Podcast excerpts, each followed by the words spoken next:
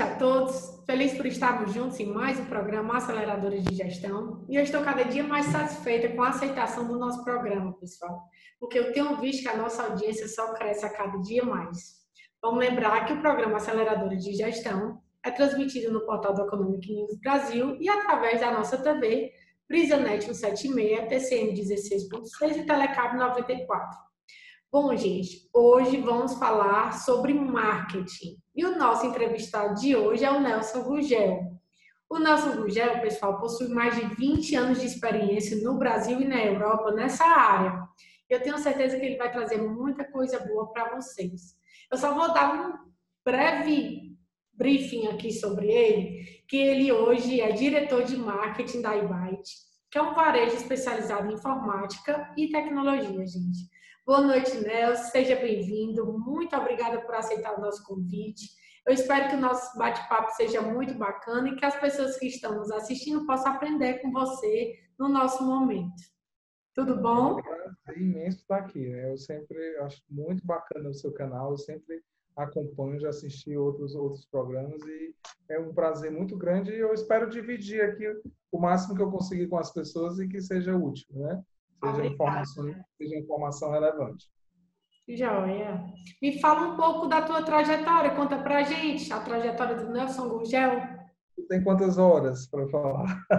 Bom, eu lhe dou 30 minutos para que a gente possa abordar as perguntas que eu tenho para você. Eu vou ser bem, eu vou ser bem objetivo, porque eu não gosto nem muito de falar de mim, mas eu vou tentar ser bem objetivo, né? É, bom, na, na verdade a minha graduação é em engenharia civil, né, uhum. pela UFC, né, aqui é, na Universidade Federal do Ceará. E eu fui trainee da Marquise, a primeira turma do programa de trainee do Grupo Marquise. E aí aquele programa de trainee tradicional, onde passamos, onde a gente passou, né, por uh, várias áreas e tal, e eu acabei na área comercial marketing. E daí eu saí da engenharia e fui para o marketing. E aí segui, né, fiz vários cursos, fiz várias é, é, me, me, aprofundei na área de marketing, né? E aí eu uh, trabalhei nas trabalhei na na Três Corações por, por, por alguns anos, também na área de marketing, né? Foi uma experiência bem interessante. E aí daí eu, eu consegui uma bolsa do governo britânico e fui fazer mestrado em Londres e daí fiquei 10 anos por lá. Né? Fiz mestrado em, em pesquisa de mercado, já tinha feito uma especialização em marketing e aí comecei a trabalhar em uma empresa né, de desenvolvimento de software, uma, uma empresa americana com sede com escritório em Londres e acabei ficando oito anos nessa empresa, né, morando dez anos em Londres no, no, no, no total. Em algum momento resolvi voltar, né, recebi um convite da Byte e já são nove anos né, que eu estou aqui na Byte né? Quando eu cheguei à iByte, nós tínhamos oito lojas, hoje temos 42. Né? E esses cabelos brancos foram todas essas lojas que apareceram aí no meio do caminho e uma pandemia no, né, nesse, nesse, nesses últimos meses. E é isso. Assim, bem objetivamente, essa é a minha trajetória. Já que você tocou em pandemia, vamos falar um pouquinho sobre ela, né? A grande maioria das empresas, se não todas, adotaram a questão do home office, né? Hum. Como foi para a Ibate essa questão da aceleração, de aquisição de suprimentos? E o que foi que vocês fizeram para atender essa demanda? É, a gente é, uma coisa muito positiva da gente, não que a gente estava é, sabendo que ia ter é, que essa pandemia, mas é algo que a gente já vinha trabalhando já há alguns anos e se preparando para uh, sermos um varejo digital. Né? Hoje nós somos um varejo físico com presença digital. O objetivo da gente era ser um varejo digital com alguma presença física. Sim. Então a gente já vinha nos últimos dois anos, dois anos e meio, a gente já vinha fazendo esses investimentos e, e essa migração. Quando a, a, pandemia chegou e foi muito de surpresa, né? Foi de uma, foi de quando começou a gente ainda as lojas ainda estavam abertas, nós montamos um gabinete de crise, montamos um comitê de crise. E esse comitê de crise, a gente é, começou a conversar sobre várias possibilidades. E uma delas é como é que a gente vai, no período desse, a gente vai, o que, é que a gente vai oferecer para as pessoas. Porque a gente entende, a gente entendeu ali, a gente entende que a gente não vende produto, a gente oferece um serviço. O, o produto hoje ele é detalhe, ele é um serviço que a gente oferece. Então, quando as lojas fecharam, o nosso e-commerce já estava preparado para receber a demanda que a gente recebeu. O que nós tivemos que em 24 horas mudar foi a nossa entrega. A gente teve que aumentar o volume, aumentar a capacidade de entrega de logística em 24 horas. Né? Então, a, a, a gente aumentou o número de transportadoras que a gente trabalha, trabalhava, a gente aumentou o número de terceirizados, aumentou a frota interna que a gente tinha em, algum, em algumas cidades a gente faz entrega própria, então a gente aumentou esse número, então a gente teve que atender a essa demanda muito rapidamente. E aí a gente, eu costumo dizer que a gente tem, teve várias fases da pandemia, né, do lockdown ou, da, ou das lojas fechadas. Primeiro foi o home office. A gente, é, o serviço que a gente queria prestar é, as pessoas precisam trabalhar em casa, como é que elas vão fazer isso? Então, a gente vai oferecer serviços, vai oferecer soluções para isso. Seja um notebook, seja um fone de ouvido, seja uma impressora, a gente vai oferecer isso para as pessoas. Então, a gente foi muito nessa pegada na nossa comunicação. Nós estamos aqui para ajudar você a trabalhar em casa. E aí teve, né, começamos esse trabalho de corpo a corpo com as pessoas. E aí nós é, já tínhamos começado, estava tímido ainda, o serviço de aluguel de equipamentos. Então, a gente intensificou isso durante no começo, ou seja, muitas empresas alugavam né, para os seus colaboradores trabalharem em casa. Então, a gente é, teve um boom nesse serviço também. E aí continuamos nessa pegada. Aí, de repente, teve a época das lives, que eu digo dizer, a fase das lives. As pessoas começaram a a, a, a, a, gente viu que nós iríamos ficar em casa mais tempo do que a gente pensava. Então, vamos agora conviver bem dentro de casa, né? Ficar confortável. E aí a gente começou a focar muito. Estamos aqui, você precisar da, da sua live, de equipamento para assistir a live, para se divertir em casa, os sons, TVs e tal, a gente está aqui. Aí depois entrou a fase das videoaulas das crianças. Muito novo. E aí a gente viu muitos pais e é meu, eu só tenho um tablet, eu não consigo, eu preciso de um notebook. E aí a gente começou a prestar esse serviço. Nós estamos aqui para ajudar vocês com as videoaulas das crianças, que é que até hoje ainda está né, sendo é, ainda está acontecendo por aí. E aí é, e agora a gente está na uma outra fase que é a fase da retomada. Né? A gente abriu as lojas, né? o e-commerce continua né, atendendo o Brasil inteiro. A gente, a gente vende para o Brasil inteiro. Né? Então, a retomada, as nossas lojas estão preparadas para receber as pessoas, então a gente está já nesse processo de acolhida, né? As lojas estão ali, aí para entregar o que as pessoas querem e as pessoas estão buscando. Obviamente que as coisas vão acontecendo, né? Ainda tem, é, ainda estamos em alguns estados a fase de abertura ainda em níveis diferentes, mas a gente está muito positivo, né? Com essa, com essa, com essa retomada. E com essa retomada a gente já abriu uma loja nova. Nós abrimos uma loja em Brasília né? É, abrimos uma loja física em Brasília e vamos abrir uma outra em Fortaleza, aliás, na verdade, no Eusébio, né? na Grande Fortaleza. Vamos uhum. abrir no final de outubro uma loja física no Shopping Eusébio. E aí, eu te dei agora um overview, uma timeline de como foi a nossa a nossa experiência nesse período. Não, eu adorei, super detalhada. Mas deixa eu falar que, de fato, o serviço fez toda a diferença, porque durante a pandemia eu fui uma cliente fiel da Ivite e recebi tudo em tempo hábil. Então, eu estou aqui para atestar isso que você está dizendo. Mas falando em como... Eu, eu, eu, costumo dizer que entre erros e acertos a gente acerta mais do que erra. É, então, isso... Esse é o ideal, né? É. E aí, falando em e-commerce, Nelson, é, conta para a gente se a Ibite estava preparada para esse momento, né? Fala também a questão do, de quanto o e-commerce responde, né? Quantos é, por cento do faturamento antes e depois da pandemia? Tá. É, a gente estava preparado. Inclusive, é, a gente antes de é, janeiro, a gente dezembro, na verdade, a gente já estava no processo de mudança de plataforma, uma plataforma mais robusta, né? já porque a gente já vinha com o, o, o esse investimento de aumentar, né? de, de, de ter um e-commerce mais robusto. E aí a gente negociou com essa nova plataforma e aí a gente ia, ia o, o, o Go Live estava marcado para abril. E foi, né? E aí veio o lockdown, fechamos tudo e o volume do e-commerce aumentou consideravelmente. Para você ter uma ideia, nós aumentamos cerca de 350% em relação ao ano passado do mesmo período. Então foi um crescimento muito grande, até porque as lojas estavam fechadas, houve uma migração muito grande é, para o e-commerce. E, é, e a gente manteve a, a, mudança e todas as pessoas diziam que, né, pares, amigos e, e, parceiros diziam que loucura, como é que vocês vão mandar mudar de plataforma em plena pandemia? Mas era um planejamento que a gente começou em dezembro, então a gente estava preparando para isso, né? E nós eh, tivemos alguns problemas normais de mudança de plataforma, mas a gente conseguiu resolver rápido. Estava bem estruturado, né, Nelson? É, deu, deu, deu, deu certo. Tivemos problemas, claro, tivemos problemas em um dado dia, que o primeiro mês depois que você muda de plataforma, ele é sempre muito nevrálgico. Começa a aparecer alguns bugs, alguma coisa, alguns ajustes. Mas conseguimos passar pelo primeiro mês sem, uh, sem muita disrupção, né? E, assim, o nosso e-commerce, eu acho que na pandemia, na, na, época que as lojas estavam fechadas, a gente teve uma visibilidade muito maior dele, porque as nossas campanhas elas passaram a ser 100% digitais. Né? Nós pegamos o investimento que a gente tinha no offline e jogamos todo no digital. Google, né? anúncios no Facebook, Instagram, etc.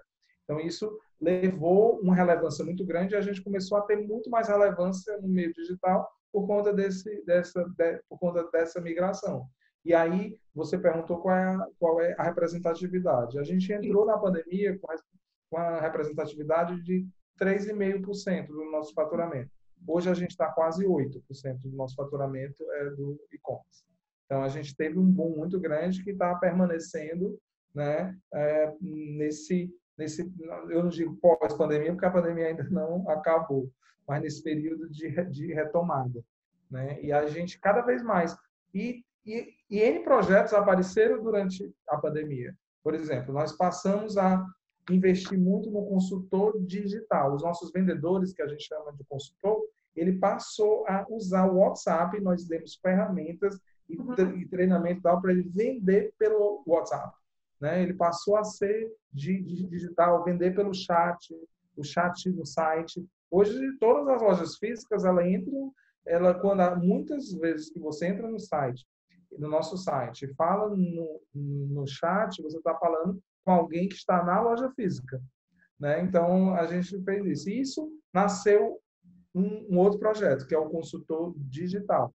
Nós uhum. contratamos algumas pessoas é, em algumas cidades onde a gente não tem loja e essas pessoas estão vendendo online naquelas lojas, quase como uma, como uma, uma quase como uma, aqueles, aquelas marcas que vendem por catálogo e tal. Então é, é. quase isso ele usa as, as ferramentas digitais, de redes sociais e tal, para vender. São representantes, né, Nelson? É quase como representantes, só que são é, contratados, são, é. são colaboradores, eles não são terceirizados.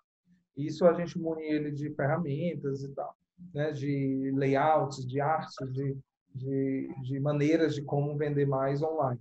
Então, são, isso foi um projeto que nasceu dessa nossa experiência dentro das lojas fechadas. Você mencionou é, sobre marketing digital, né? E nos últimos tempos o marketing digital tem crescido bastante em todo o mundo. Esse é um caminho sem volta, né? E que as empresas precisam se adaptar a esse novo cenário.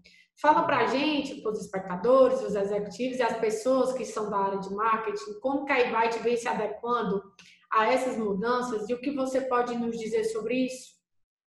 É, a gente já a gente já tinha um processo de migração ano a ano do da mídia que antes a gente falava offline e online, né? É, da mídia offline, da verba de comunicação offline para online. A gente já vinha no processo de migração.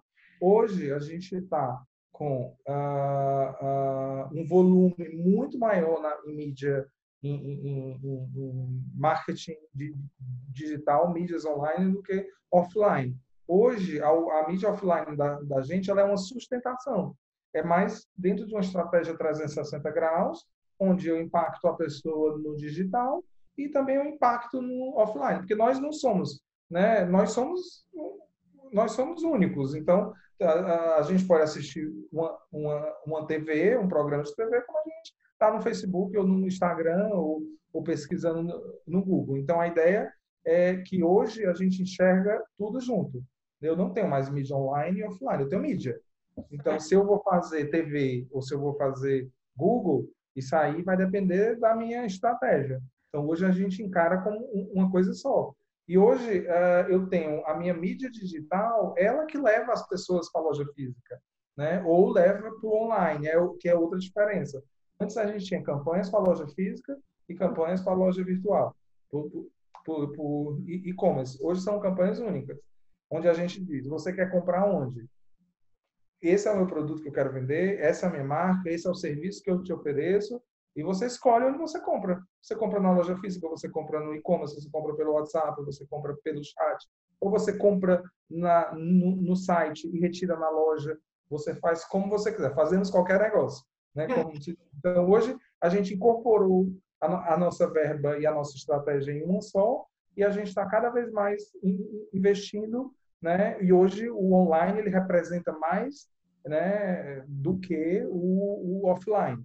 Então a gente e aí a gente tem tem as redes sociais que aí tem é, muito o relacionamento que a gente quer fazer com, com as pessoas e a gente teve um crescimento gigantesco de seguidores durante a, esse período que a gente estava fechado, a, as lojas fechadas. É, a gente tem né, os anúncios no Instagram, os anúncios no Facebook que a gente faz, os anúncios no Google de display, de palavras-chave, de enfim, é, todas as todas as opções que essas plataformas oferecem, anúncios no YouTube e aí vai. Então a gente hoje a gente faz um mix de mídia onde o digital ele representa mais do que o offline em, linhas gerais. Bacana, joia. E aí vamos voltar um pouco para a questão das mudanças constantes, né? Que o marketing ele está sempre mudando num ritmo super acelerado e aí eu acredito que todas as pessoas em uma função de marketing devem saber como ficar por dentro para que possam se adaptar a essas mudanças. Conta para a gente, Nelson, onde é que você se atualiza, onde você busca informação. Fala para as pessoas que estão nos assistindo, onde que elas devem buscar por notícia desse setor. Ajuda essas pessoas que muitas vezes elas querem se atualizar, ficam dando tiros para tudo quanto é lado, mas não vai direto na veia. É, Ajuda a gente com essa informação?